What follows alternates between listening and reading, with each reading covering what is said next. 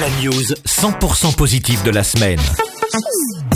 Leslie Singla sur Equinox. Quand le catalan se mélange à la lecture, effectivement, c'est une info positive, Leslie. Oui, redécouvrir Barcelone grâce à la littérature. En fait, la semaine du livre en catalan se tient du vendredi 8 au dimanche 17 septembre. Il s'agit d'un événement culturel majeur à Barcelone. Ça sera la 35e édition. Alors, il y aura bien sûr des stands de livres avec un large choix.